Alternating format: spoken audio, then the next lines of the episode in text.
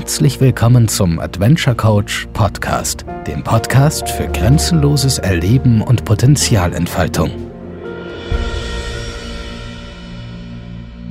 Hallo, herzlich willkommen beim Adventure Coach Kerstin Blöchinger aus Spanien. Das heutige Thema, zu dem ich euch jetzt einladen möchte, ist das Thema Berühren.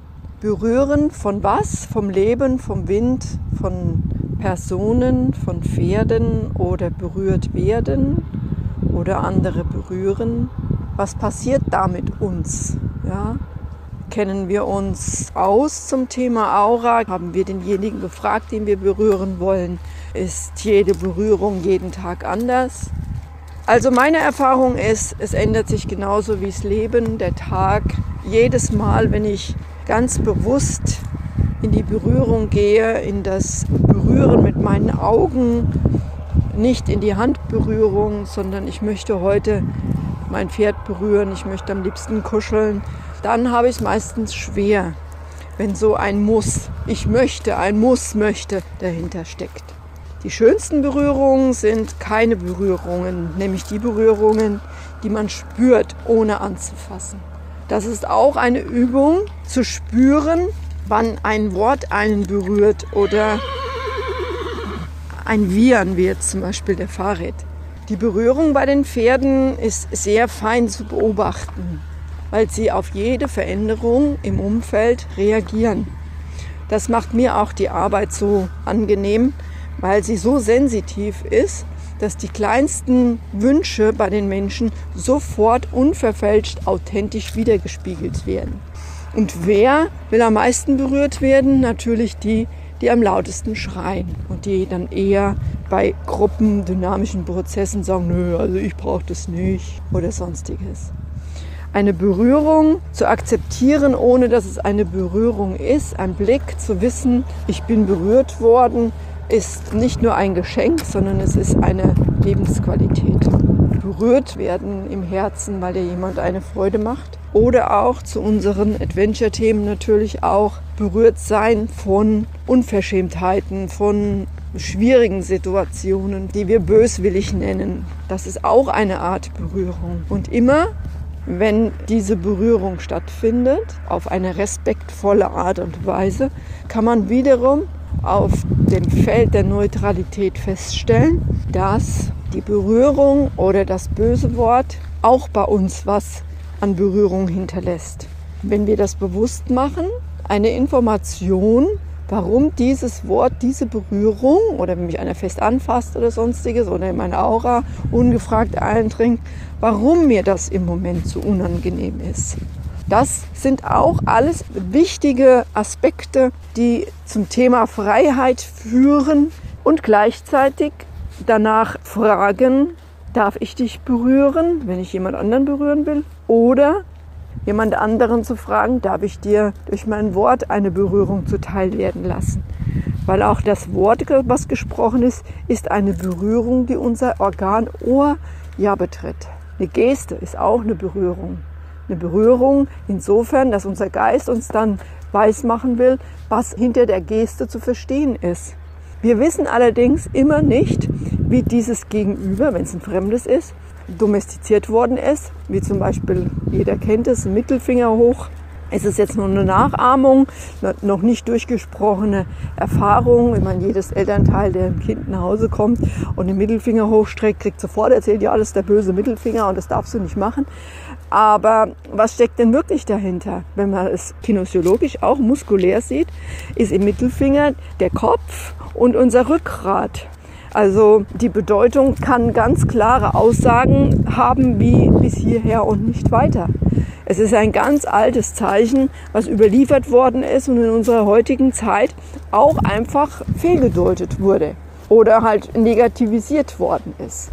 Natürlich, ich rufe jetzt hier nicht die Leute auf, dass sie den Mittelfinger hochhalten, aber ich rufe dazu auf, wenn man den Mittelfinger gezeigt bekommt, nicht in Resonanz dazu zu gehen, sondern zu überlegen, warum gehe ich jetzt, was habe ich für Informationen und was will mein Gegenüber damit mir eigentlich sagen. Vielleicht will er mir auch nur sagen, dass er keine andere Kommunikationsstruktur hat. Vielleicht braucht derjenige auch Hilfe oder Unterricht oder Aufklärung.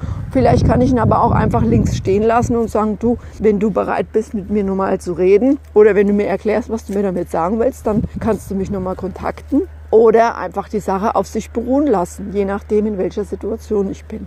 Und da kann ich ja Millionen von, von Sachen aufzählen, nicht Millionen, aber einige hundert, die äh, in manchen Kulturen eine ganz andere Bedeutung haben. Wir alle wissen nicht, wo unsere Seelen vorher waren.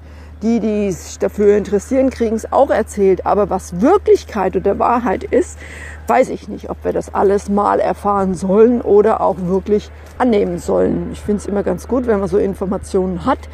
Äh, ich finde es auch toll, das ist wie so ein Mosaikstein, der wieder dazukommt. Aber vielleicht findet man ja auch irgendwann dem, im, im, Laufe seines Lebens wieder für diesen Mosaikstein einen anderen schönen Stein, der wesentlich besser in das Bild passt. Was ich einfach sagen will, ist, dass auch die Kommunikation durch Berührung eine ganz wichtige neutrale Position in unserem Leben haben sollte. Etwas kann ich nur dann für mich klar und fest einordnen, wenn ich weiß, wie ich was brauche, wenn ich weiß, wie ich jemanden anfassen will. Und dazu muss ich mehr über mich wissen und muss auch mehr auf mich eingehen.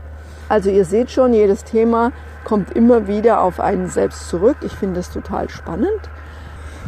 Thema Berührung ist auch was Akustisches. Wie heute habe ich lang gebraucht und habe überlegt, ob ich dieses Geräusch, was diesmal sehr in die Natur eingeblasen wird durch den Wind heute, und ich habe mir gedacht, ja, anscheinend muss das heute so sein, dass wir eine Musikbegleitung als Background-Information haben.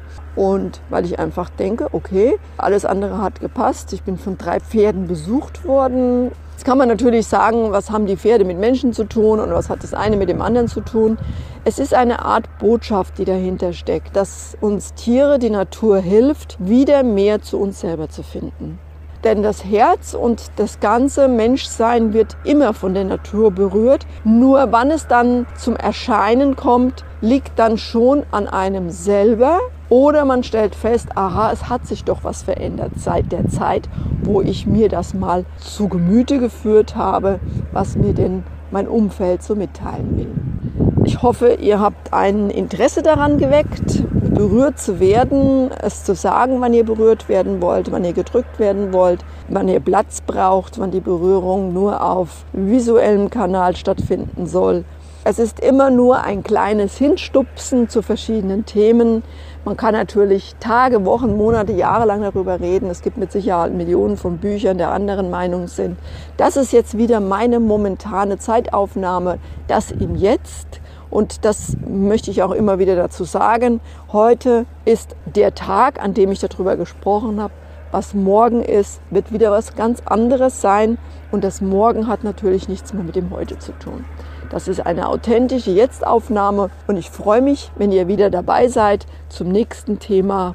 Wünsche euch eine schöne Zeit. Bis dahin, Adventure Coach Kerstin Blöchinger.